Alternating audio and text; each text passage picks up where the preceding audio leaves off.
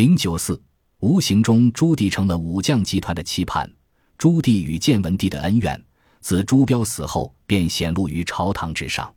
燕王志拥有大略，能推诚任人，曾率军多次征伐北元，战功赫赫，颇受朱元璋喜爱。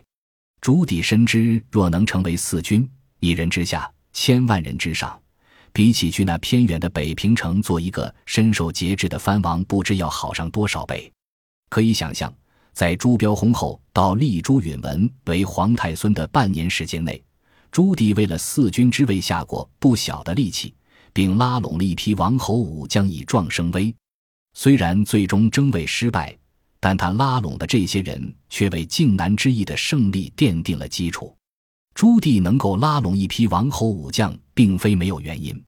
除了上述原因外，洪武九年，朱元璋将徐达长女正式册立为燕王妃，也尤为关键。徐达作为明朝开国第一功臣，在朝堂之上享誉颇盛，这段姻缘增添了朱棣在武将集团中的声望。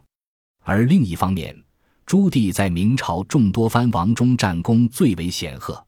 朱棣自洪武二十三年后，曾多次率军亲征北元，与冯胜、蓝玉、傅有德、王弼等名将多有交集，与众多武将结下了深厚的情谊。手下更是聚集了一批能征善战的将领，是失境南后，通州卫、遵化卫、密云卫的指挥使便都率部投降。朱棣集团武将济济，坐拥北境，实力雄厚。朝中武将也多有倾心，如徐达之子徐增寿时任左都督。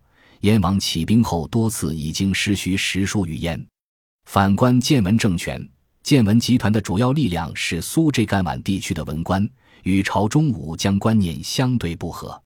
整个靖难过程中，朝廷主将与建文的主张相异。耿炳文指出，燕王与上皇父为同母弟，陛下之嫡叔父。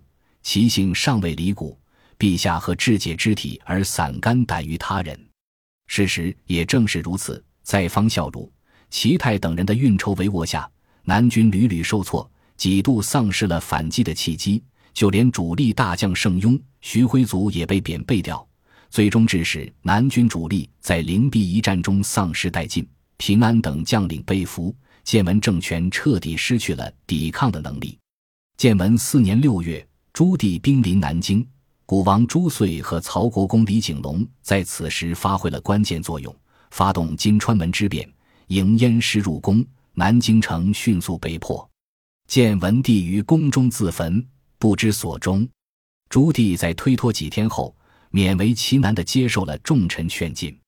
十月十七日，朱棣于南京奉天殿即皇帝位，改元永乐。